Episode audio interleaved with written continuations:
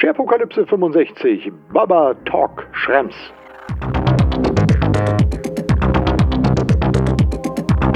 Ja, herzlich willkommen zur Scherpokalypse 65 und mein Gruß geht mal wieder rüber in die Schweiz zum Chris. Hallo Chris. Hallo Michael. Wie geht es dir? Wie bist du durch den Corona-Sommer gekommen? Wir sind entspannt durch den Sommer gekommen. Also ja. wir, da meine ich meine Familie. Alles, alles, alles gesund und alles entspannt. Alles ruhig, ja. Habt ihr, äh, habt ihr äh, irgendwas machen können oder seid ihr doch lieber sozusagen zu Hause geblieben, keine weiten Reisen, kein gar nichts mehr, die Heimat selbst erkundet? Ja, wir, wir sind sowieso selbst, äh, wie sagt man, äh, Heimaterkunder, äh, gerne in den Bergen und so weiter. Und ähm, in dem Fall war das gar nicht so äh, ein großes Problem. Wir wären sowieso in den Sommerferien in der Schweiz geblieben. Mhm. Ähm, das Problem war eher, dass irgendwie alle anderen auch in der Schweiz geblieben sind und die Berge so ein bisschen geflutet haben. Ja, das, ja.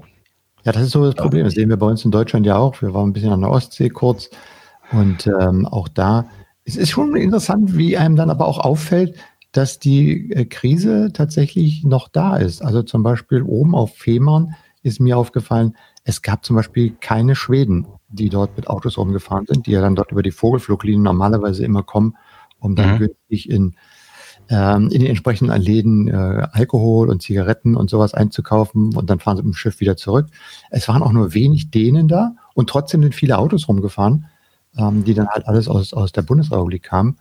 Und ähm, ja, das, das ist dann schon was irgendwie auffällt. Nicht? Und wenn du dann irgendwie durch ähm, Städte gehst, da ist dann auch relativ leer. Du guckst dann, ja, es gibt keine Flohmärkte. Ähm, überall, wo du hinkommst, äh, stoßt, stößt du dann halt auf Abstandsregeln und ähnliches. Mm, ja, es hat sich schon, ist schon ein bisschen verändert. Aber ich muss auf der anderen Seite, wenn ich hier in Berlin bin, habe ich auch mittlerweile festgestellt, uns fehlen ja auch ein paar Touristen, so ein paar Millionen. Und tatsächlich auch, wenn du mal so am Wochenende in die Stadt, wie wir immer sagen, reinfährst, also sag mal so Friedrichstraße unter den Linden, Kudamm und so weiter. Ähm, es ist eine optimale Zeit, derzeit ähm, Fotos machen, Fotos zu machen von allen Sehenswürdigkeiten, denn es sind kaum Menschen davor. Es ist tatsächlich wahnsinnig leer. Ich habe heute auch eine andere Einstellung zu E-Rollern, weil mittlerweile so viel Platz ist, dass man da wirklich, glaube ich, auch sicher und gefahrenlos durch Berlin fahren kann. Ich hoffe, es wird irgendwann mal wieder anders, nicht wegen der E-Roller, aber wegen der vielen Touristen. Natürlich, was alles damit zusammenhängt, was fehlt. Und mhm. äh, naja, mal gucken, wie es jetzt, äh, noch ist ja alles, äh, wie war es aber schön, draußen, kann viel draußen stattfinden, aber wenn wir alle wieder reingehen müssen im Winter, ob dann nochmal die, wie heißt es so schön, die neuen Lockdowns kommen, ich bin mhm. mal äh, gespannt. Aber ich kann dir auch äh, bestätigen, was du gerade gesagt hast, das Entspannte. Ich habe auch so ein Gefühl von, es ist tatsächlich irgendwie entspannter geworden. Also das merkt man schon so, wenn man, zumindest in, in meinem Umfeld, äh, wenn du irgendwo im Supermarkt bist und so weiter, ja, dann steht man halt mal an, dann dauert es halt ein bisschen. Oder beim Friseur, dann stehen halt vier Leute länger an. Und das ist aber irgendwie, äh, auch so beim Autofahren habe ich gemerkt, ist es ein bisschen entspannter geworden. Man fährt gar nicht mehr so viel. Also ja, man kann dem Ganzen auch so ein bisschen, bisschen positive Seiten abgewinnen. Mhm. Ja, das spüre ich da auch. Ich glaube, wir haben das in der letzten äh, Apokalypse-Folge auch so ein bisschen äh, besprochen. Also diese, diese, diese Entspanntheit, die hier zum, äh, zum Tragen kommt, äh, das genieße ich, das genieße ich recht, muss ich sagen. Klar gibt es Leute, die sehr genervt sind, aber die, äh, die große Mehrheit ist eigentlich entspannt und äh, das gibt so, es gibt so ein gutes Feeling in die, mhm. in die Stadt hier, in die Stadt Zürich, muss ich sagen. Gefällt mir. Ja, mir auch. Also, und interessanterweise, was, was einem natürlich tatsächlich fehlt, ist, man, man kommt ja jetzt, sagen wir mal, nicht mehr auf irgendwelche Veranstaltungen oder auch Kundentermine und so weiter. Man kommt, äh, kommt ja nicht mehr raus, sondern es ja, fängt, findet ja fast alles äh, online statt. Obwohl, obwohl, jetzt kommt es obwohl, am 8. September gibt es in Berlin ähm, wieder eine Veranstaltung, die es im letzten Jahr schon zum ersten Mal gab. Die nennt sich Future Work. Und das war eine mhm. Gemeinschaftsveranstaltung vom BDA, äh, Bundesverband Deutscher Arbeitgeberverbände und Microsoft. Die haben die im Euref Campus gemacht, beim alten Gasometer. Schon mal ein cooles Gelände, da ist so eine Hochschule mit implementiert. Und die haben jetzt zum 8. September zur Future Work 20 eingeladen und machen das mhm. tatsächlich als hybride Veranstaltung. Also da kommen dann wieder interessante Sprecher wie äh, Sabine Bendig von Microsoft, aber ich glaube auch Christa, Christa, äh, Christian Lindner und diverse andere Politiker und äh, Wirtschaftsleute kommen da. Und das wird halt eine gemischte Veranstaltung. Und ich bin mal gespannt, wie das wird. Also ich habe mich angemeldet, werde auch mal auf diese physische Veranstaltung gehen und sehen, wie sie das so hinbekommen, ob das alles so, wie das so funktioniert. Wird, wird spannend. Mhm. Irgendwann muss ja mal, irgendwann muss ja mal so ein Ansatz von Normalität wieder herkommen. Ja, genau, cool. Aber was ist in diesen Zeiten noch normal? Und dann genau. wieder brutal in unser erstes Thema umschwenken, wenn nicht mal die wichtigsten Twitter-Accounts weltweit sicher sind. Dieser Twitter-Hack da mit äh, den Accounts von, weiß ich was, Joe Biden und, Obama, ähm, wo ein, ich glaube, ein 17-jähriger Hacker mit dem Codenamen Kirk, ja, hier, mhm. Grüßen, äh, wo die die Konten komplett gekapert haben und dann darüber Bitcoin ähm, Werbung platziert haben, nach dem Motto, ja, hier, ich bin äh, der gute Obama, spendet doch mal hier äh, ein paar Bitcoins hin und äh, dann kriegt er irgendwas. Und ähm, ja, da haben die wirklich über 100, 100 äh, Accounts richtig übernommen und ganz massiv dann ähm, diese Bitcoin-Werbung gemacht. Es ist eigentlich ja ziemlich erschreckend, wie äh, das tatsächlich passiert. Ich meine, mich erschreckt es nicht, weil ich ja schon mit dir seit wie vielen Jahren machen wir diese Sharepocalypse? Fünf, sechs, sieben Jahre. Ja, fünf, sechs Jahre, ja. Man denkt darüber reden, wie unsicher das ganze Zeug ist. Aber es ist dann trotzdem mal wieder ähm, erstaunlich, wie es selbst auf dieser, ich sag mal, Top-Ebene äh, dann passiert. Und Twitter hat ja auch gesagt, es ist ihnen unangenehm. Ja, Twitter hat bestätigt, dass, äh, dass das Unternehmen, dass, es, äh, dass sie davon ausgehen, dass es ein äh, koordinierter Social Engineering Angriff ist, ähm, aber dass sie den aufgedeckt haben. Ähm, also Social Engineering heißt, es wurde nicht gehackt, sondern ähm, mhm. es wurden die Personen, also quasi die Personen wurden so manipuliert, dass dass die dachten, es sei jemand anders und dann so den Zugang ähm, erhalten haben. Also quasi so ein Fisch, ein, Spearfishing-Angriff auf eine Person, wenn man so möchte.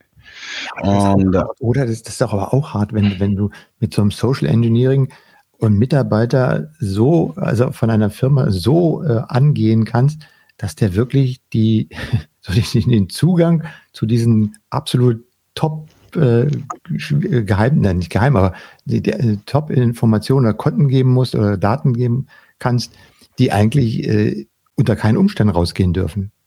Dass das dann irgendwie nochmal ein zwei, vier Augen-Prinzip oder sowas hinter ist, oder? Ja, du weißt es, oder? Das ist, äh, das, es kochen alle nur mit Wasser, wie wir in der Schweiz sagen. Und ähm, das, das gilt natürlich ähm, sowohl für die, äh, das amerikanische Weiße Haus, wie auch für Twitter, wie auch für die Schweizer Regierung, wie auch für die deutsche Regierung. Ähm, ich meine, ähm, weißt du, ob jetzt da, ob die Leute, die haben ja dann, ähm, man sagt, äh, so Bitcoins ausgeschrieben, also die haben ja die, die Accounts übernommen und haben dann in denen ihren Namen, Elon Musk war auch noch dabei, ähm, ähm, in, in, in ihren Namen quasi aufgerufen zu spenden für irgendwelche Gesundheitsfoundation, irgendwie mhm. so, dass man da Bitcoin ähm, äh, abdrückt und man sagt, das, also das steht immer, es werden nur 120.000 US-Dollar eingegangen. Keine Ahnung, ob das stimmt oder nicht. Aber das ist gar nicht so, das ist gar nicht so äh, matchentscheidend aus meiner Sicht. Was matchentscheidend ist, ist eigentlich die sicherheitspolitische Bedeutung. Weil mit einem so umfassenden Zugriff auf bedeutende Accounts sind, sind ganz andere Dinge möglich als nur ein ähm, Bitcoin-Betrug, bei dem irgendwie eben diese 10 oder 12 Bitcoins gewonnen wurden. Und, und deswegen wirft ein solcher Hack vor allem Fragen der internationalen Sicherheit äh, auf.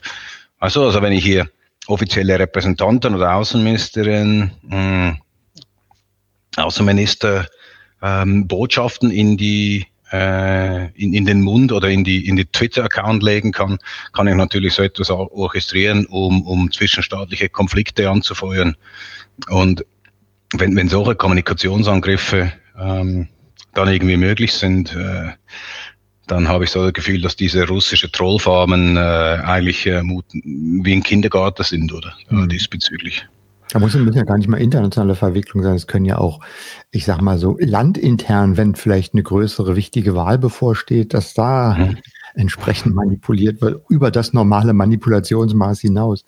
Ähm, das, das war mir auch gesagt, das, das ist eigentlich ziemlich erschreckend, wenn sowas passieren kann, zumal man ja sieht, dass gerade ähm, in, in, in dem ganzen Dilemma da in Amerika, äh, was für eine Rolle da dieses Twitter spielt. Und wenn, wenn da jetzt äh, solche ähm, Security Breaches möglich sind, da lässt sich ja, ich meine, noch mehr Unsinn machen als ohnehin schon. Das ist äh, mhm. eigentlich übel, oder?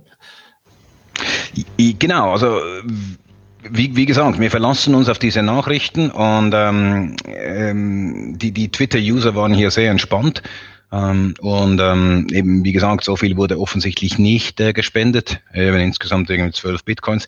Aber das ist gar nicht der Punkt. Der, der Punkt ist wirklich, hm. ähm, wie geht man, wie geht man mit dem um? Wie kontrolliert man das? Und ähm, wie reagiert, wie reagiert der Hersteller? Und der Hersteller in diesem Fall ist Twitter, der ließ ja dann alle diese, er hat ja, er hat, er hat folgendermaßen reagiert als, als, der, als der Hack aufgeflogen ist oder als sie gemerkt haben, hier stimmt etwas nicht, dann ließen sie alle verifizierten Accounts, also das sind die mit dem blauen Haken, durften nicht mehr twittern. Und das betraf natürlich auch viele äh, Accounts von, von, äh, von Polizeistationen, von staatlichen Stellen und und und und, oder? Das heißt, die konnten alle nicht mehr twittern. Und das führte dazu, dass, dass viele dieser verifizierten Accounts ähm, sich neue Accounts erstellten, um dann irgendwie so Retweet vom Retweet irgendwie so dann wieder vorwärts zu arbeiten, was jetzt dazu führt, dass jetzt viele doppelte Dinge unterwegs sind. Also was, ich meine, man fragt sich, die, die haben vermutlich aus der Situation heraus richtig ähm, operiert, aber, aber hat natürlich nicht, äh, führt auch nicht dazu, dass die Kommunikation oder, oder die, der Glaube an das Medium irgendwie besser wird im, im Sinne von, wenn was äh, schief läuft. Das heißt, von mir aus gesehen ist das eine, eine klassische Apokalypse hier, ähm, weil es hat das Potenzial, weil doch sehr viele ähm, auch Politiker und Außenminister sich auf Twitter verlassen, ähm, hat hier wirklich ein Potenzial, das man nicht, nicht unterschätzen soll. Mal, mal abgesehen, ich meine, klar, könnte auch wirtschaftliche Schaden äh, anrichten, kennt man ja, oder wenn, wenn äh, Elon Musk ähm, irgendeinen Tweet loslässt, dann reagiert die Börse. So, so etwas könnte man dann auch tun, oder? Ähm, ich kapere so einen Account, twittere irgendwas, die Börse reagiert und ich profitiere davon. Aber ich habe eher so ein bisschen Angst von, von international, also Angst, ähm, Bedenken in Bezug auf, äh, auf, politische Dinge, die ich hier, wie gesagt, ähm, ähm, durchführen könnte. Mhm. Und ähm, das, das sind diese, diese Trollfarmen, sind unbedeutend. Weil du das gerade so erwähnt, politische äh, Konflikte und wie sich das so auf die äh, Internetkommunikation auswirkt. Du hast mir äh, schon neulich in unserem Redaktionsgespräch ja mal kurz angerissen, dass du auch von ähm, mit, mit deiner Firma von so einem, ähm, ja, davon betroffen bist. Ich sag mal nur Belarus. Äh, das war ja auch nochmal sehr interessant. Äh, ihr, äh, du arbeitest ja mit äh, Entwicklern in Minsk zusammen, ne? Genau, wir haben äh, Entwickler in Minsk. Ähm, und ähm, in, in Minsk waren ja Wahlen am letzten Wochenende. Also heute ist mhm. äh, der 14. August 2020. Und da wurde ja ähm, der Herr Lukaschenko wurde ja irgendwie mit 90 oder 80 oder 90 Prozent wiedergewählt seit 35 Jahren. Und ähm, im, was dann zu ähm, Demonstrationen führte der Bevölkerung und ähm, was aber auch dazu führte, dass das Internet, ähm, dass, dass quasi die, eben das Internet wurde teilweise blockiert. Und was passierte, war, dass aus äh, Weißrussland ähm, alle, ähm, also wenn ich innerhalb von Weißrussland war, konnte ich ähm, ausländische IP-Adressen nicht mehr aufrufen. Mhm. Und ähm, wir hatten dann schon noch Kontakt mit unseren Leuten ähm, über, über das Telefon, also klassisch äh, über Mobile, aber halt nicht mehr ähm, über, über IP-Verkehr, also nicht mehr über Internet, was natürlich dazu führte, dass wir dann äh, Release-Probleme hatten, dass wir ähm, wir wollten gerade an diesem Montag äh, äh, die Software, äh, der, der latest Release bilden und dann mit dem Test beginnen, was dann halt nicht dazu führte. Ähm, ähm, es war interessant ähm, auch zu hören, was die, äh, was die Leute da sagten, also quasi unsere ähm, Kollegen in, in, in Minsk, dass halt nicht ganz klar äh, ist, wie eine solche Internetsperre also wer diese mhm. Internetsperre eigentlich durchführt. Äh, auf den ersten Moment sagt man, ist klar, das ist Lukaschenko, das ist der Staatsapparat. Ähm, aber Minsk ist, ist voller IT-Experten und ähm, die, die, die die ganze IT-Forensik oder Netzwerkforensik da durchführen. Und ähm, es ist irgendwie nicht ein feines Filtersystem gegen einzelne Anwendungen, wie das so bei Netzsperren in anderen Ländern zu beobachten gewesen ist. Ähm, also so ähm, mhm. nur Twitter läuft nicht, aber Instagram läuft noch nicht so, sondern es ist wirklich so auf IP-Ebene, was wirklich auf so ähm, Provider-mäßig äh, da ist. Aber alle Provider streiten das eigentlich ab ähm, und wissen es selber nicht. Die Regierung sagt, es sei ein äh, Deny-of-Service-Attack, ein, ein DDoS-Attack von, von außen, die alles blockiert. Und die IT-Forensiker hatten dann am Montag oder am Dienstag noch äh, keine Lösung. Und wie auch immer, ähm, es ist schon so, man, auch wir in, hier intern äh, haben dann ähm, auch diese Situation wieder einmal besprochen. Ähm, wie, wie gehen wir damit um, oder? Dass wir Leute haben, ähm, die, also dass wir Daten haben, die nicht unbedingt in, in der Schweiz, wo wir entwickeln, sind. Wie gefährlich ist das? Also wie gefährlich, äh, wie, also wie, wie müssen wir die Situation einschätzen, dass äh, Amerika äh, auch die Europäische Union boykottiert und dann irgendwie Netzsperren hochzieht. Ich meine, ganz so unmöglich ist das nicht, wenn man schaut, was sie jetzt gerade mit äh, TikTok, mit, mit China durchziehen. Mhm. Ähm, also es ist nicht so abartig, oder? Und äh, man weiß nicht, was dem, äh, dem orangen Mann im Weißen Haus alles so einfällt. Und äh, in, in, in diesem Sinn äh, müssen wir uns schon überlegen, wie wir auch mit so Nearshoring-Projekten äh, umgehen in Zukunft, weil das scheint doch ein Risiko zu sein und insbesondere die, die amerikanische Software scheint eine hm. Scheint ein Problem zu sein, weil äh, die EU legt sich mit Amerika gerade an vielen Orten jetzt gerade an, oder? Vor allem diese Internet-Taxes, dass jetzt die amerikanischen Firmen auch tatsächlich, also die Internetfirmen tatsächlich auch hier den Umsatz besteuern müssen. Ähm, dann haben wir eine Nord Stream 2 nicht zu vergessen ähm, ja. und, und, und, und. Also wir haben einige Touchpoints mit, mit diesen auf wirtschaftlichen Ebenen und hey, you never know, oder? Also was passiert, wenn Office 365 ähm, blockiert werden muss? Ähm, mhm. aus, äh, von die amerikanische Regierung als äh, Drohmaßnahme gegen, äh, gegen europäische, also gegen die Europäische Union, oder? Ja, es wie, also es zeigt, das zeigt auch wieder so, wie, wie verrückt eigentlich die Zeiten derzeit sind. Ne? Wir haben jetzt die letzten Jahre ja alle immer, zwar immer diesen Blick immer gehabt auf, auf ähm, die Cloud-Systeme und ja, gibt es Risiken, aber auf der anderen Seite ist es doch toll und macht mal, geht mal in die Cloud, macht mal, macht mal, macht mal. Und das ist alles immer wesentlich langsamer gegangen, als man dachte. Dann kam die Corona-Krise und dann sind alle Cloud-Dienste irgendwie explodiert. Also gerade so Microsoft 365-Umfeld, Teams und so weiter, äh, ist ja zum, ich würde mal sagen, für viele sogar zum, zum Retter geworden oder zumindest zur Plattform, über die sie weiterarbeiten konnten.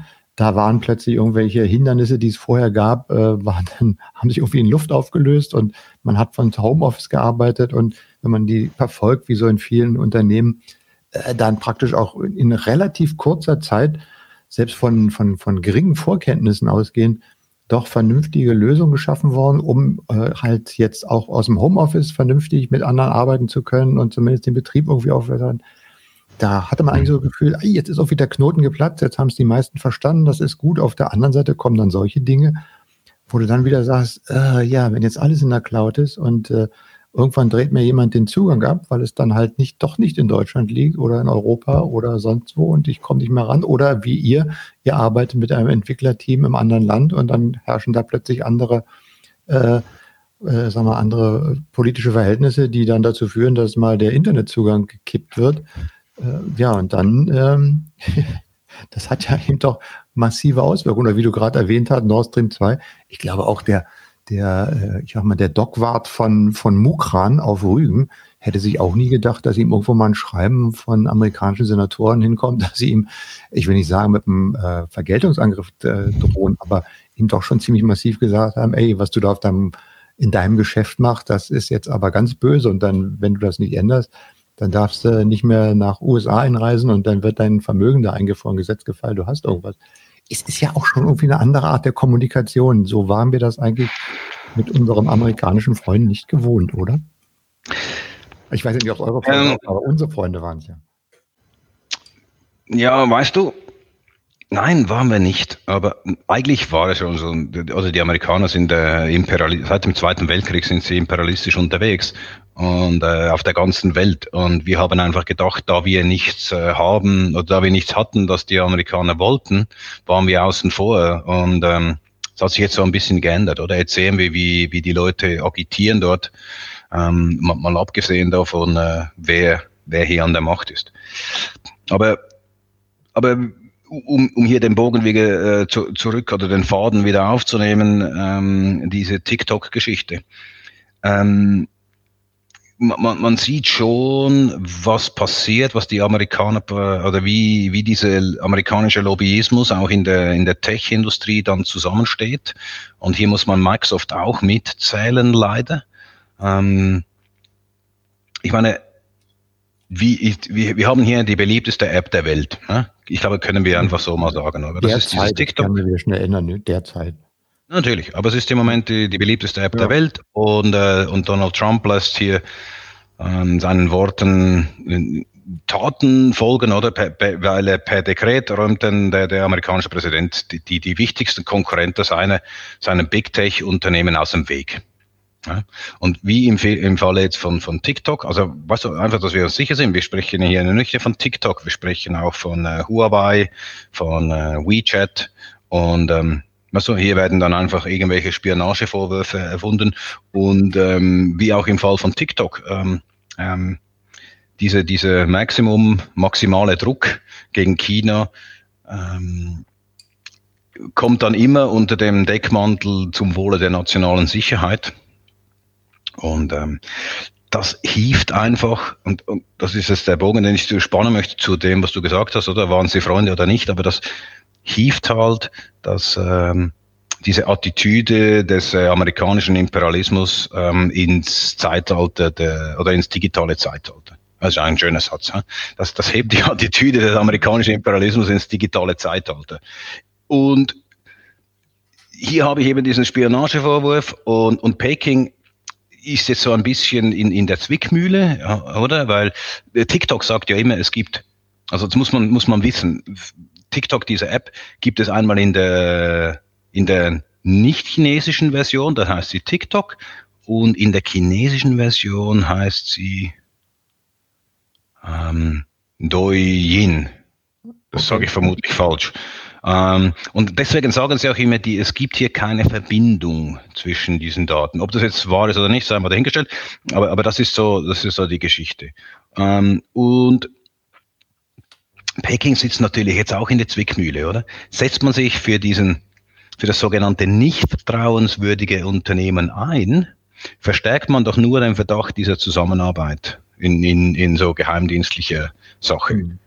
Ähm, belässt man sich aber bei den, äh, bei den bei nur Worten, so ein bisschen mahnende Worte, wie es aktuell so die Außenminister tun, äh, dann stünde die Führung, dann, also dann stünde doch die, der Eindruck, ähm, ähm, dass eben nur da wieder irgendwelche Sanktionen, äh, ähm, also dass alle diese Sanktionen, die die Amerikaner gegen die Chinesen machen, dass man sich da gängeln lässt äh, von, von diesen Leuten, also von den Amerikanern.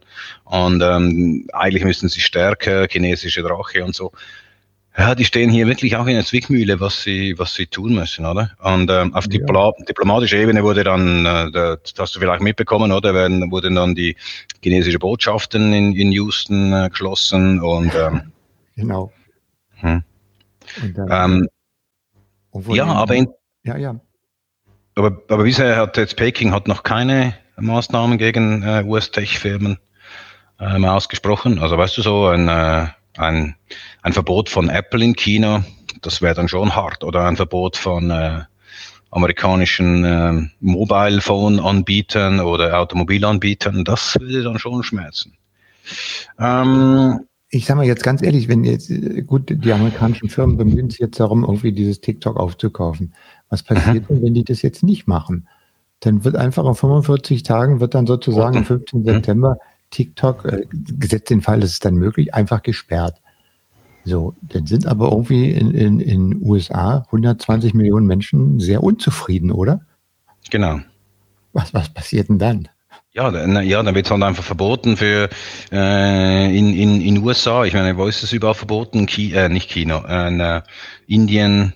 Ja. Aber Indien ist es verboten und dann wäre es halt in den USA auch verboten, oder? Ähm, wie auch immer, ähm, die, die Leute sehen sich jetzt halt, äh, die Leute von, also der Hersteller, der heißt, der heißt ByteDance, die sehen sich jetzt halt äh, gezwungen mit, mit Microsoft. Ähm, wo habe ich das gelesen? Ich habe sowas Lustiges gelesen. Oh, genau. Microsoft, der Boomer des Internets. genau. mit, also, ByteDance, ByteDance sieht sich jetzt gezwungen mit dem Boomer des Internets ähm, dessen, dessen äh, eigene Sicherheitslücken für die nationale Sicherheit der USA natürlich keine Rolle spielen, äh, zu verhandeln. Ähm, und ja,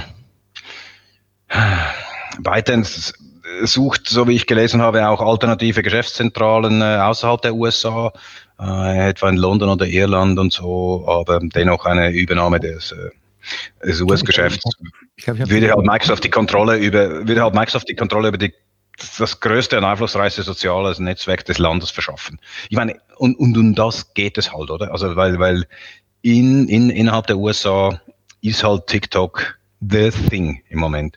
Und, und da muss man versehen, die, die Leute haben sich, haben sich jetzt dem gebogen, oder? Und machen jetzt diesen Anbieter fertig. Und das, äh, kann man nicht anders sagen, auch wenn es jetzt Chinesen ist und, und hier eine Story hochgezogen wird, äh, hier wird alles ausspioniert. Ich meine, wir wissen es und wir kommen später in der Sendung noch darauf, dass äh, die Amerikaner hier ja eigentlich die Weltmeister sind ähm, im, im Ausspionieren von anderen, aber äh, wie, wie soll ich sagen, es, es zeigt einfach, was passiert. Ähm, man hat hier, man hat hier einen schweren Stand in diesem Land äh, als ausländischer Anbieter und äh, hier steht das Land zusammen. Das muss nicht schlecht sein. Die, die Chinesen machen dasselbe, oder? Keine amerikanische Software innerhalb des Landes. Ja. Und die Amerikaner sagen jetzt keine chinesischen Software in unserem Land. Frage ist, ob was schlecht ist oder nicht, aber es zeigt einfach, was passieren kann. Und ähm, ja, wie auch immer, jetzt wird, die, wird TikTok vielleicht amerikanisch, oder? Und dann haben wir einen Datenkraken bei den Datenkraken. Ja, gut, aber da, da ist ja so, dass, dass äh, wie du sagst, in, in China gibt es ja bestimmte Dienste nicht, weil die chinesische Regierung das alles sozusagen sperrt. Ähm, das haben wir ja immer gesagt, ja, das ist halt so, das ist ja auch kein freies Land, China, sondern das ist ja halt äh, quasi eine, ja, es ist eine Diktatur, na jedenfalls ist es halt ein Einparteienstaat, während äh, die USA halt, das ist halt ein freies Land und ein demokratisches Land, äh, freie Rede und allem drum und dran. Und äh, da hat das natürlich nochmal so einen etwas anderen Aspekt, wo du sagst, da wird, dann auch so ein Dienst einfach mal verboten, weil äh, man angeblich äh, damit ausspioniert, obwohl vielleicht auch ganz andere Interessen dahinter stehen. Ja, weißt du, mir tun die Amerikaner so ein bisschen leid, muss ich ehrlich sagen. Oder die werden überall und ständig in deren Sicherheit bedroht. Weißt du? Ich meine, wenn es uns so ginge, wenn wir würden ja glatt wahnsinnig werden, oder? Äh, wenn wir überall von allen Seiten bedroht werden. Und ich glaube, da ist es wirklich einfacher für, für die Russen und die Chinesen und auch die Iraner, weil deren Sicherheit ist eigentlich nur durch eine Nation gefährdet und das ist die USA. Vielleicht noch ein bisschen die NATO. Die haben auch wir, also wir haben es ein bisschen einfacher, weil wir haben eigentlich nur einen Gegner, während die USA eigentlich viele Gegner hat, oder? Ja gut, also von, von allen Seiten bedroht werden, da bin ich ja ein bisschen immun gegen. Ich bin schließlich in West-Berlin aufgewachsen. Wir mhm. waren von allen Seiten von bedroht. bedroht. Genau. Da hat genau. man ein gewisses dickes Fell entwickelt, aber ja. äh, lassen wir noch was anderes erzählen, weil, weil wir gerade ja bei diesen ganzen Fails sind und Dingen, die sich daraus ergeben, von denen man gar nicht gedacht hatte, dass sowas passiert. Du hattest ja diesen Garmin-Hack äh, mal angesprochen ähm, mhm. in unserer kleinen Redaktionskonferenz, wo diese Firma Garmin wieder von so einem ähm, ja, Krypto-Trojaner angegriffen wurde und dann lag ihre ganze, ähm, ihr ganzes Geschäftsmodell äh, nieder. Ne? Genau, genau. Garmin sagt dir was? Ja, ja, das ist auch hier ähm, Navigationssystem. Oh, Fitness-Tracker und Navigationscomputer ja, genau. und Sportuhren und weiß der Geier, was die alles machen. Ich habe selber drei Geräte von, diesen, von diesem Hersteller. Also ein, ein Fahrradcomputer, ich wollte gerade sagen Velocomputer, sagt man halt so in der Schweiz. Aber das ist ein Fahrradcomputer und ähm, eine Jogginguhr und eine Schwimmuhr. Ist mir schon klar, mhm. dass man das alles zusammen haben kann, aber das Zeug ist ziemlich robust und hält seit Jahren und da waren das noch äh, drei Dinge. Ja, anyway, auf jeden Fall ähm, während der Corona-Zeit in den Sommerferien wurden die, die Firma Garmin wurde Opfer von einem äh, von, von einer Ransomware namens Wasted Locker. Und äh, die hat im Garmin-Netzwerk gewütet und ähm, die Festplatten verschlüsselt. So wie wir das so vor ein paar Jahren hatten, oder? Und ja. dann kennt man so Neustart und dann habe ich hier so eine äh, kleine schönes Bild, wo sagt äh, Hello my friend, please pay. Mhm. Und jetzt ist das natürlich schon so, dass 2020 viele Firmen äh, hochdigital sind. Das ist so. Aber es waren nicht nur ähm, Rechner, es, das, das Dumme war in, bei der Firma Garmin waren eben nicht nur Rechner ähm, in, irgendwo in einer Administration äh, oder in, im Headquarter äh, Accounting äh, betroffen, sondern dieser Virus, dieser Wasted Locker konnte sich voll ausbreiten. Und ähm, das ging dann so weit, dass die, die Webserver down, also die Webserver gingen unter, alle ähm, alle Services, die, die gebraucht werden, um deine Daten im Internet äh, hoch, also ins Internet hochzuladen und, und dann wieder auszuwerten und, und weiterzuschicken und an weitere Services. Also lange Rede, kurzer Sinn, in, in, in wenigen Stunden ging diese ganze Firma down. Offline. Mhm. Offline, komplett. Und zwar alle deine Uhren funktionierten nicht mehr. Du konntest, äh, also alle Leute konnten dann, also die Uhr funktionierte schon noch, aber ich konnte keine Daten mehr hochladen. Ähm, das ging alles nicht mehr. Also diese, diese, dieser Ransomware, die hat volle Kanone gewütet. Und ähm, die, die armen Menschen, ähm, ja, die mussten jetzt, wir mussten jetzt schauen, was äh, ähm, was los, äh, nicht was los war, aber was sie, was sie, äh, wie sie da wieder rauskommen.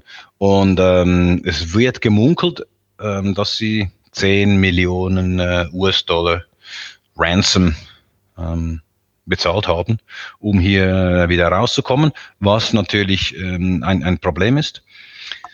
Ähm, weil Garmin läuft wieder, also die, die Hacker mhm. oder die Hersteller dieser haben die Hersteller dieser Ransomware haben Wort gehalten ähm, und haben das die. Ja, das ist ja dann doch äh, auch erstaunlich. Also muss ja alles wieder in Ordnung sein. Genau, oder? Also das, die, das ging dann wieder hoch. Also die gaben den, den Schlüssel raus ähm, und, und feiern jetzt vermutlich immer noch.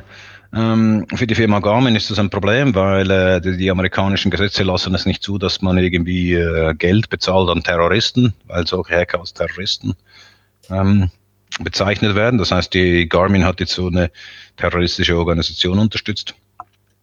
Und ähm, da müssen sie sich jetzt noch auf der rechtlichen Seite dann wehren, mal abgesehen davon, ähm, dass sie auch den, den, den Schaden jetzt haben. Aber wie auch immer, also es ist äh, ja, es, ist, aber, find, es ist eine heiße Geschichte, oder? Also quasi, wenn ja. ich ein voll digitales Modell habe, sollte ich besser nicht von einer solchen Ransom-Software getroffen werden, oder? Schöne ja. Apokalypse. Oder, oder, oder, zumindest noch eine Alternative haben, wie ich da wieder rauskomme und dann, und dann jetzt aber in diesem Fall sich einfach nochmal zu sagen, okay, dann haben die halt einen sauren Apfel gebissen und irgendwas gezahlt und dann ist sie mhm. aber trotzdem noch am Arsch, wenn man sozusagen sagt, weil sie jetzt quasi so ein, ein Prozess wegen Unterstützung einer terroristischen Vereinigung haben, äh, sozusagen. Mhm. Ja, klar. Ist, ist, ist was mit diesem grundsätzlich, mit diesem ganzen digitalen Modell, ist irgendwas noch nicht so richtig in Ordnung, habe ich immer das Gefühl. Überall, wo wir mal so ein bisschen in so eine Sharepokalypse reinpieken, kommst du an ein Ende, wo du sagst, Mensch, eigentlich ist es ja ganz sinnvoll und es, hilft uns ja auch. Aber auf der anderen Seite, wir sind ja völlig bekloppt, dass wir sowas nutzen, weil wenn da irgendwas schief geht und wenn dann irgendeine Lücke genutzt wird, dann können wir vollkommen sozusagen hinten runterkippen und stehen dann mit äh, sozusagen völlig nackt da. Das ist, ja. das, das ist ja nicht das erste Mal, sondern das ist ja, was wir ja schon diverse Male diskutiert haben, in verschiedensten Fällen erzählt haben, dass äh, die Vorteile und die, die ich habe immer so viel, die, die, ähm, das klafft so weit mittlerweile auseinander. Die Vorteile so mit internationaler Kommunikation, und ich meine, ich bin seit äh, 20, ja, 25 Jahren aus dem Homeoffice tätig, ähm, sind natürlich super. Das hätte ich nie machen können, wenn ich nicht diese ganze digitalen Infrastrukturen habe und sich mit austauschen, so wie wir unseren Podcast aufzeichnen. Und all das ist ja alles faszinierend, was du da machen kannst. Und auf der anderen Seite siehst du dann, hey, wenn es dann irgendwie mal schief geht, dann ist aber auch gleich alles platt. Ja, und äh, das kann komplettes Risiko abdecken und die meisten denken dann meint, meistens gar nicht daran, auch ähm, gegen solche Fälle mal irgendeine Absicherung zu machen. Okay, ne? ich sag mal, ja, wir machen alles in der Cloud, Cloud Backup. Naja, das ist ja irgendwie so Verantwortung des, äh, des äh, Providers, der uns das zur Verfügung stellt. Aber was mache ich mal, wenn der ganze Dienst nicht mehr da ist? Wie komme ich an meine Daten dann wieder ran? Und äh, wenn ich an die Daten wieder rankomme, vor allem, wie kann ich sie ohne die Cloud tatsächlich immer wieder nutzen? Nicht? Ich meine, mhm. auch, ich mach mal ein Backup von Microsoft 365. Ja gut, ich ziehe da jetzt eine Diskette runter, du, ich habe ein bisschen übertrieben gesagt, du kriegst die Diskette und dann kannst du in den Rechner einlehnen.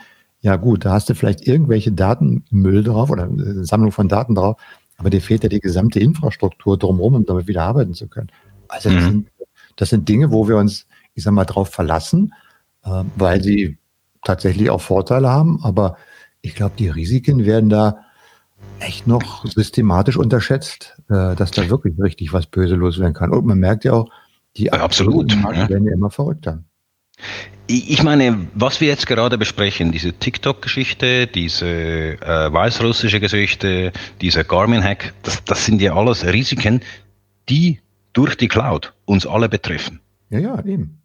Oder? Wenn du sagst, ja, jetzt, äh, die haben jetzt kein Internet in Weißrussland, so what? Aber mittlerweile entwickeln irgendwie alle Leute in Weißrussland. Das heißt, die Softwareentwicklung in, äh, in Westeuropa steht still, oder? Wenn, wenn die kein Internet haben. Ja. Ja, also weißt du, diese, diese, es ist, es ist immer, es trifft uns jetzt alle. Und, und wenn, wenn der amerikanische Senat durchdreht, dann betrifft uns das auf einmal, äh, weil unser E-Mail vielleicht äh, übermorgen nicht mehr geht. Deswegen. Naja, das kann, das kann radikal. Das ist schon doof. Ja, genau. Also da muss man, äh, da muss man achtsam. Da haben, also, wir haben jetzt auch keine perfekte Lösung dafür, aber wir haben es zumindest mal auf den Punkt gebracht. Ist ja schon auch mal hilfreich. Können wir später sagen, wir haben ja schon mal darauf hingewiesen. Wir hatten jetzt zwar keine ja, Lösung, aber wir haben darauf hingewiesen. Ja, das hilft auch nichts, wenn, wenn wir, ich meine, das müssen wir in, dieser, in, in diesem Format hier, sagen wir das die ganze Zeit, we, we told you so. Ähm, we told you so, aber das bringt ja auch nichts, hat uns auch nicht weitergebracht. Aber wie auch immer, wer immer hier zuhört, vielleicht sieht der eine oder andere äh, eine wir wollen zieht daraus eine Lehre, zieht daraus eine Lehre und äh, organisiert seine Daten leicht anders, als sie heute sind und nicht mehr so leichtfertig. Oder denkt einfach mal wirklich drüber nach, genau, oder denkt einfach wirklich mal drüber nach, äh, wo praktisch in seinem Umfeld so ein Risiko liegen könnte, auf welche Daten könnte er garantiert nicht verzichten? Und dann macht man sich halt eben doch nochmal eine andere Kopie davon oder versucht mal ein anderes einen Weg zu finden, das zu sichern. Also mich haben, äh, insofern, auch wenn es vielleicht unsere Zuhörer nicht äh, dermaßen bewegt hat, aber unsere Dialoge haben mich mal dazu bewegt, Schritt für Schritt immer wieder mal zu gucken, ach guck mal, das haben wir diskutiert, schau mal, was ist denn bei dir da?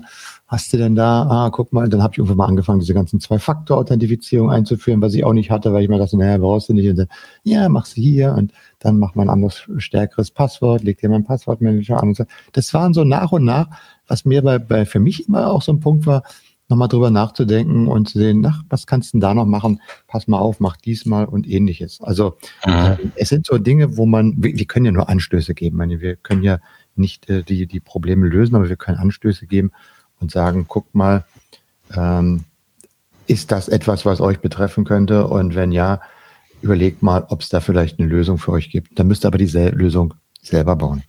Mhm. Schönes Wort, oder? Mhm, absolut. Hm. Person, Mann, Frau, Fernsehen, Pod TV. Nee, Kamera, Fernsehen, so. Oh Kamera, Fernsehen, Kamera, TV, genau. Ich hab's, ich hab's verbockt, ich kann nicht Präsident werden. Tut mir leid. ja, was auch ja. passiert ist, äh, während äh, während der letzten Wochen ist, ähm, das Europäische Gericht hat jetzt auch den Privacy Shield zerschlagen, was ja nicht wirklich ähm, eine, eine Überraschung war. Das hat einfach so ein bisschen juristisch gedauert. Zur mhm. Erinnerung, der, der, Europäische Gerichtshof hat dieses Safe Harbor Abkommen, was wir hier auch in diesem Podcast schon äh, ähm, ganz detailliert besprochen haben. Ähm, dazu mal, das war ungefähr vor drei Jahren, äh, würde ich sagen, zwei, drei Jahre äh, wurde das gekippt und dann wurde eine Nachfolgeversion dieses Safe Harbors Abkommen gemacht, das ist diese Privacy Shield. Ähm, das dieser Privacy Shield äh, ist ein äh, transatlantisches äh, Datenschutzschild, also quasi, wie soll ich sagen, äh, das ist die legale oder das, das legale Paperwork, damit Daten zwischen Europa und Amerika ausgetauscht werden können. Und dieses, dieses Papier ist jetzt ungültig. Das heißt, ähm, es gibt, wie soll ich sagen, es gibt hier nicht mehr eine allgemeine äh, Möglichkeit, Daten hin und her zu schicken. Auf gut Deutsch bedeutet das, ähm, die Europäische Union betrachtet Amerika nicht automatisch, also nicht per se als sicheres Land, um, um Daten aufzubewahren. Weil das ist eigentlich das, was vorher geschehen ist, oder? Dass man sagt, wir sind hier sicher und dann konnte ich mich als Firma einfach darunter setzen und sagen, ich operiere im Namen dieses äh, Privacy Shield und dann war das so weit äh, okay. Und jetzt muss ich, äh, jetzt müssen das die Firma äh, anders tun und sie müssen vor allem sagen, was sie mit ihren Daten tun. Und das ist schon noch interessant.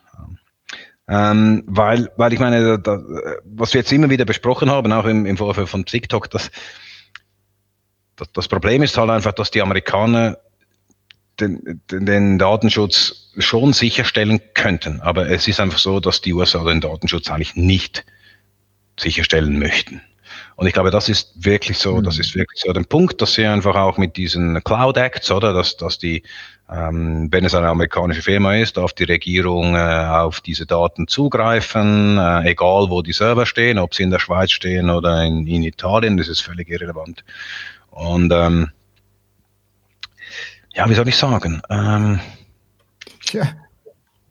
Ja. Ähm, also ich bin jetzt auch immer, ich, ich, bin ja nicht so super spezialisiert in diesem Ganzen. Ich ver verfolge das ja immer und sehe auch, was über die Jahre dann immer an Zertifizierung hinzukam und welche rechtlichen Vereinbarungen getroffen werden und worüber ge geredet wurde und wie dann auch Datencenter verlegt wurden, damit die Daten dann in anderen in, in Bereichen liegen, wo sie wieder unter äh, das EU-Recht fallen. Ähm, und dann haben wir dieses ganze GDPR-Thema äh, bekommen und so weiter. Und ähm, jetzt erzählst du uns praktisch, im Grunde genommen ist aber alles, was da bis jetzt so gemacht worden ist, äh, in, in Verbindung mit Datenspeicherung über den Atlantik, eigentlich alles irgendwie doch Humbug. ist irgendwie alles zusammengebrochen. Das muss alles irgendwie neu verhandelt werden. Das ist irgendwie, ähm, ja, technisch gesehen, technisch gesehen nichts, oder? Was, ähm, vielleicht hast du das gelesen oder gehört, äh, was, was halt ist, ist, ähm, es, es sind so diese Datenschutzgrundverordnung Standardklauseln. Die sind eigentlich möglich, oder? Und ich kann dann so, wenn ich so den, also mit diesen Standardklauseln kann ich den Konsens des Benutzers abholen.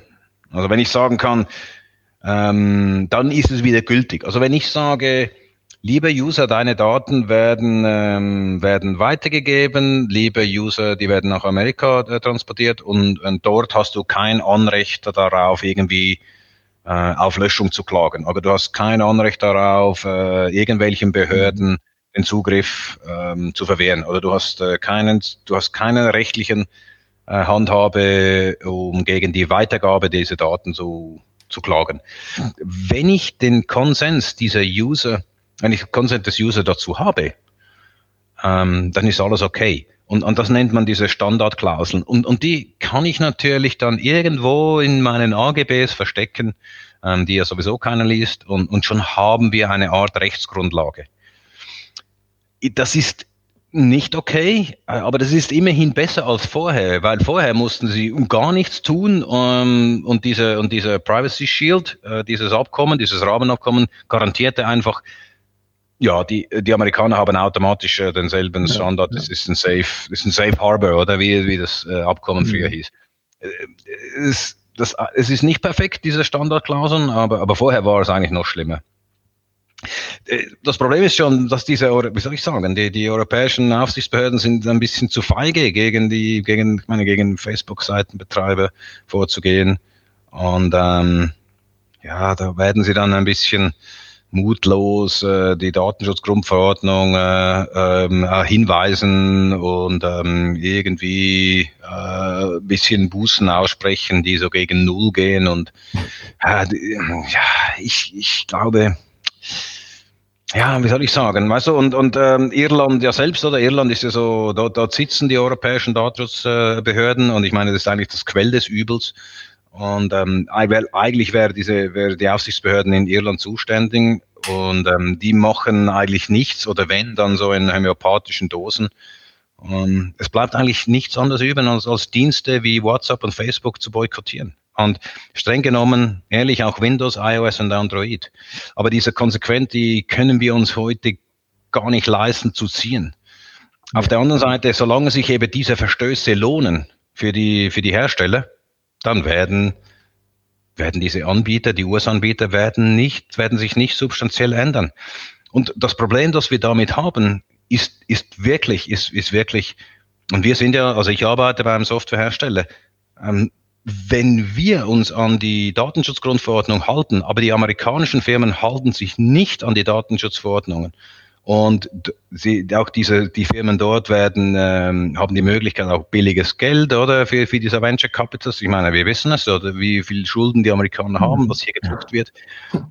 Und, und sie müssen sich auch nicht an die Gesetze halten und die europäischen Datenschutzbehörden schauen hier zu, oder die europäischen Datenschutzbehörden. Da muss ich schon sagen, ähm, so werden wir es nicht auf die, so werden wir es nicht auf die Reihe kriegen. Wir müssen hier schon schauen, ähm, wir müssen die Amerikaner nicht ausschließen, wie Amerika ist mit TikTok. Aber wir müssen schauen, dass die gleich lange Spieße für alle gelten und dass diese Spieß, also dass diese, diese geltenden Vorschriften auch gegen ausländische Firmen durchgezogen werden. Und ich glaube, das muss eine Europäische Union tun können. Und nicht jetzt wie Irland einfach irgendwie sehr, sehr vorsichtig ist, weil alle diese Firmen haben halt den Firmensitz in Irland und zahlen hier so ein bisschen Steuern und da sind sie irgendwie happy.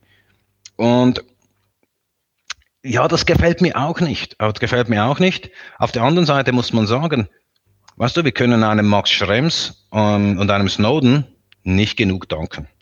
Ich meine, klar, über Snowden muss ich nicht sprechen und Max Schrems ist, ist der, der junge Mann, der hier ähm, dieses Privacy Shield und, ähm, und Safe Harbor zu Fall gebracht hat und, und äh, eigentlich gegen Facebook klagen wollte, aber zuerst die, diese beiden Dinge ähm, diese beiden äh, europäischen mhm. Papiere oder, oder Gesetze äh, zu Fall bringen musste.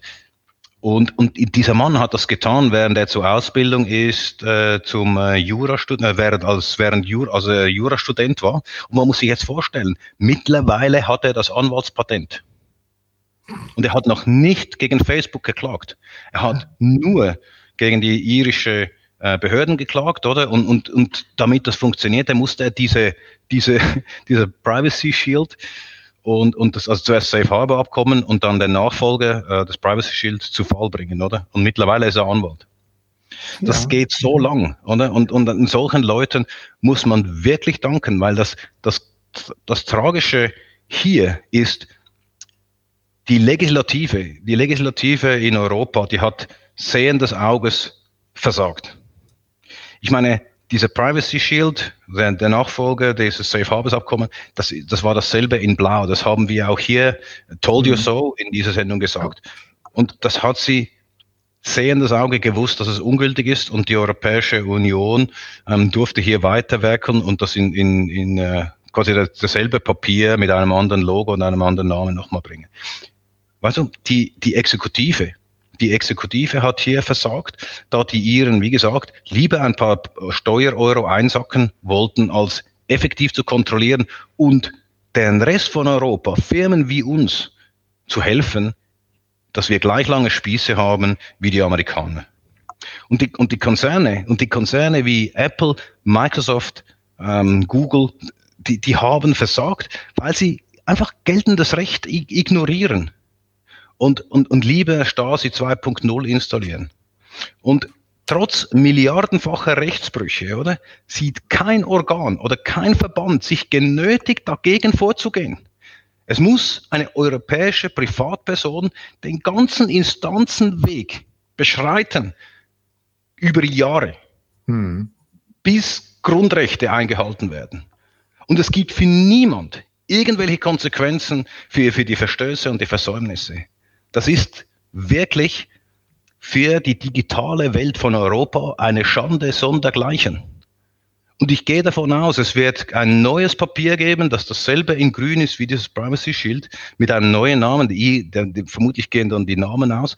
Aber es ist unglaublich. Und es beginnt eben an der juristischen Ebene, dass wir gleich lange Spieße haben und dass sie durchgesetzt haben. Und auch hier haben wir versagt. Und da können wir lang davon reden, dass wir ein europäisches Datencenter machen, oder? Wenn wir das nicht auf ein, das, das europäische Datencenter bringt nichts, eine europäische Google-Suche, das bringt alles nichts.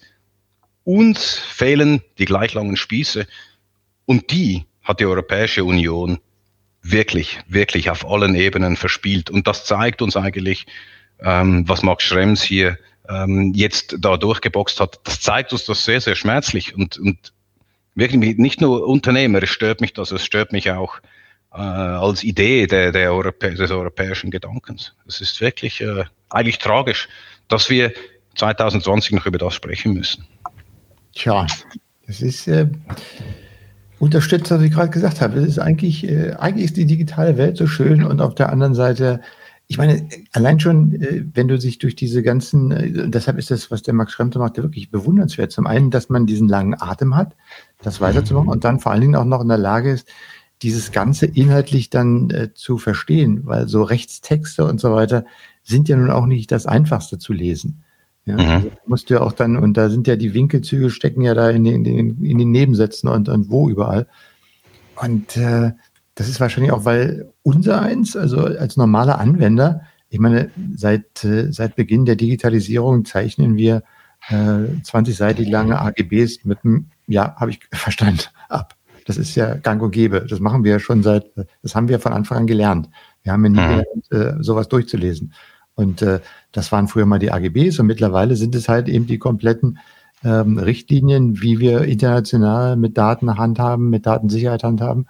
Und äh, die sind ja auch nicht weniger komplex geworden, sondern eher noch mehr komplex geworden.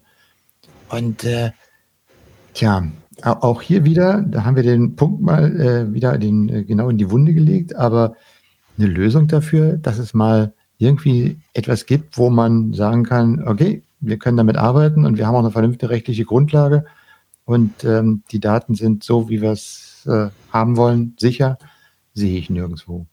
Mhm. Siehst du okay. irgendwo? Ähm, ja, ich muss sagen, im Moment nicht. Äh, Im Moment nicht. Ich, ich glaube wirklich, der Druck muss, wie in Weißrussland, der muss von der Straße kommen. Der Druck muss wirklich von da kommen, dass ich sage, dass du, dass, dass wir als User sagen, machen wir nicht mehr mit. Hm. Machen wir nicht mehr mit. Es, es, ist, es ist der Druck von unten und nicht von oben. Das funktioniert nicht. Oder? Von, von, ja. von, wenn, wenn, wenn zu wenig Druck von unten kommt, dann habe ich, äh, so, solange die Leute WhatsApp brauchen, ja, was, was will ich als Politiker? Ja, mein, Ganz ernsthaft, was will, ich als, was will ich als Politiker dann tun?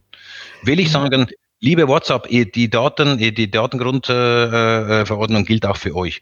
Äh, und sonst schalten wir ab. Und jetzt schaltet irgendwie euer Olaf schaltet es ab. Ja, der genau. wird nie Kanzler. Der wird nie Kanzler. Ich, ich, ich, ich, ich,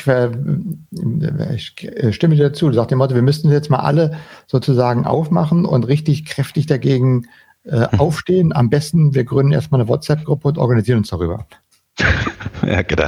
Also das, ist, das ist so der, ich sag mal, wenn das praktisch umsetzen würde, wäre das doch. Das habe ich doch schon. Ich, Absolut. Das haben wir in anderen Sachen auch schon mal gehört. Ähm, wie war denn das? Gibt mir irgendwie so eine Erinnerung, wo es, ach so, es ging um die Schatten-IT. Mhm. Kennst du das? Das habe ich auch mal ja. früher in meinen Vorträgen von Schatten-IT nach dem Motto, der Chef sagt, also ich will hier keine Schatten-IT mehr im Hause haben und wir haben dann eine Regel erstellt, die könnt ihr euch von Dropbox runterladen. genau. Ja gut, wenn, wenn Dropbox äh, Public äh, Share ist, dann für die Firma, dann ist es keine Schatten-IT, oder? ähm, das muss äh, Dropbox nicht unbedingt Schatten-IT sein, aber ja, ich, ich, ich verstehe, ich verstehe den Gag. Nein, was wir, was wir tun können, Max Schrems äh, und seine äh, ähm, seine Organisation, weil der muss ja eine Organisation gründen, das ja. kommt ja noch hinzu, ähm, weil das ist so eine Geschichte, ähm, die hat er mal erzählt, äh, ich glaube bei äh, Logbuch Netzpolitik, ähm, hm? als er da mal zu Gast war, dass in, in Irland musst du, wenn du in Irland klagst, und er muss als Österreicher musste ja in Irland klagen, weil eben die Datenschutzbehörden der Europäischen Union in Irland sind, ähm, wenn du dort klagst, musst du quasi die maximale Buße die, die maximale Kosten, die auf dich zukommen könnten, wenn du den Fall verlieren würdest, den musst du upfront bezahlen. Oh Gott. Genau. Und das waren irgendwie so 300.000 Euro oder so. Und ähm, das hatte er nicht als Student, logischerweise. Und dann macht er so einen Verein da, äh, hat einen Verein gegründet und äh, dort, äh, da wurde dann das Geld einbezahlt und, und die haben dann diese, diese 300.000 Euro oder was es waren, irgendwie so 200, 300.000, bin ich jetzt nicht mehr ganz sicher. Ähm, die, dort wurde es dann äh, da, äh, darüber bezahlt. Aber Klammer zu jetzt, ähm, auf der Webseite des Vereins, der heißt irgendwie, wie auch immer der heißt, ähm, ich kann es nicht aussprechen, der heißt N-O-Y-B, also Neub. Es wird .eu, er wird sicher nicht so heißen. Ähm, aber das weiß nur Max und seine Mitstreiter. Ähm, dort hat er aber Next Steps äh, for the Users und und ich glaube, das können wir alle tun. Ähm, insbesondere ihr in der Europäischen Union, oder? Wir Schweizer gehören ja noch nicht dazu. Und, äh, und die, die rechten Trolle hier der SVP, äh, die wehren sich auch noch. Wir kriegen gleich so eine Abstimmung, dass wir hier aus dem im September jetzt äh, ist eine Abstimmung, die wollen da ähm, aus dem Personenfreizügigkeitsabkommen mit der EU austreten. Aha, auch das noch. Äh, genau, also das ist so der, das ist hier so eine Abstimmung der, der, der rechten SVP. Äh, was, wenn das angenommen würde, würde das bedeuten, dass wir die Grenzkontrolle hätten. so, ähm, weil da würden, äh, es, es wäre ein Riesendebakel und so und irgendwie dann könnten die Leute auch nicht mehr hier reinkommen und oder wir können in die EU kommen. Ja, es ist wirklich irgendwie 1291. Ja, so what. Ja, anyway, das kommt nie durch. Ähm, das beschäftigt, das sind sich alle sicher übrigens in der Schweiz. Äh, das kommt nicht. Ähm, aber jetzt wieder zu Max Schrems zurückzukommen. Ähm, Max Schrems äh, schreibt auf der, auf, auf, auf der Seite, was, was wir als User tun können, ist, dass wir jetzt halt unsere äh, Organisationen, äh, die, also die, die Businesses, mit denen wir haben, diese Dropboxes, äh, die du gerade angesprochen hast, dass wir, hat er hier Musterbriefe, ähm, die wir eigentlich an, an die Leute äh, senden äh, können, mhm. oder wo dann eben so, wo dann die Fragen stehen wie, ähm, ähm, gehen die Daten außerhalb der EU? Wenn ja, in welche Länder? Was ist die, was ist die legale Basis dafür? Also was ist der rechtliche Rahmen dafür? Und hier hat es ist schon alles aufgeführt, oder? Ähm, welche, welche Derogation das sind? Ähm, werden die Daten unter dieses FISA 702, also eben das ist das, das Gesetz, dass die, dass die amerikanische Regierung ähm, darauf zugreifen kann, fallen die Daten unter dieses FISA-Gesetz. Und, ähm, und es wird gebeten, halt innerhalb einer Woche ähm, gemäß äh, äh GDPR ähm, darauf zu antworten, oder? Without, without undue delay. Mhm. Und ähm, ist noch ein schöner Satz zum Schluss, oder? This is a simple request that does not require extensive analysis. ähm, ähm, äh, im, im, Sinne von, ich meine, sorry, das ist eine Grundlage, Basis, um hier Arbeit zu machen, das solltet ihr beantworten können, das müsste in einer Woche gehen. Ähm, und ähm, das hätten sie gerne, dass wir alle die Firmen anschreiben und ähm, diese Daten dann auch mit Ihnen, mit der info at, at nobe EU dann auch teilen, so dass sie das irgendwie sammeln können, was eben diese Dropboxes ähm, der, der Welt äh, von Europa dann halt äh, wegschicken, dass sie hier eine, eine Übersicht kriegen. Und dann geht es so weiter, dann kommt dann irgendwie eine Antwort und so. Ähm, dass eben, äh, was passiert, wenn Sie schreiben, dass die Daten unter dieses Ma äh, Massenüberwachungsgesetz fallen, ähm, dann äh, äh, wieder davon vorgehst, dass sie das nicht mehr tun, weil das dürfen sie dann nicht, weil äh, logisch. Und auch da wären sie natürlich froh, äh, hier die Datenwege zu haben. Und dann gibt es da mehrere Möglichkeiten. Also was sie eigentlich bitten ist, dass, dass du in Kontakt trittst mit, mit den Herstellern und die jetzt fragst, äh, um hier den Druck zu erhöhen. Mhm. Oder? Also, dass hier diese Fragen kommen und die Leute sehen, hey, die Leute beginnen sich zu interessieren, ähm, was mit diesen Daten passiert, weil, weil bis jetzt war das natürlich auf keiner Agenda, ähm, diese, diese, was mit diesen Daten passiert. Und, und ich glaube, das ist das, was wir jetzt tun können. Wir können es auf die Agenda bringen. Der Firmen, der Firmen, weil dann gehen sie auch zurück, weißt du, dann gehen ja. sie zurück zur Regierung und sagen, Kamerad, ihr, ihr stört echt unser Business äh, mit dieser Haltung in, in Europa. Ja, mit, mit anderen Worten, dieses Thema wird uns noch lange beschäftigen. Das ist auch richtig so, oder nicht? Ja, ich meine, ich, in, in dem Sinne, ich war jetzt nicht, äh, war jetzt nicht, dass es mich nicht beschäftigt, sondern es wird einfach noch eine ganze lange Zeit dauern. Wir sehen ja, wie langwierig so eine Prozesse sind. Und es wird immer noch so Leute wie Max Schremp bedarfen, wie sagt man? Es wird solcher Menschen wie Max Schremp bedürfen, damit solche Prozesse nachhaltig verfolgt werden und immer wieder angestoßen werden und immer wieder nachgehakt werden. Und auch wir gehören so ein kleines bisschen dazu für die ganz kleine Blase der drei Leute, die diesen Podcast hören. Aber nicht jetzt mehr, denn der große Zeiger steht schon wieder auf den 60 Minuten, wie ich hier gerade sehe. Wir sind an der Stundengrenze angekommen. Auch ist unsere, also meine Agenda-Liste ist eigentlich abgearbeitet. Ähm, Dann ist meine das auch. Ja, haben wir uns mal wieder ähm, ein bisschen über die apokalyptischen Dinge der Welt ausgetauscht. Ähm, ja, äh, in dem Sinne ähm, wünsche ich dir einen schönen Restsommer. Es sind ja noch ein paar Tage.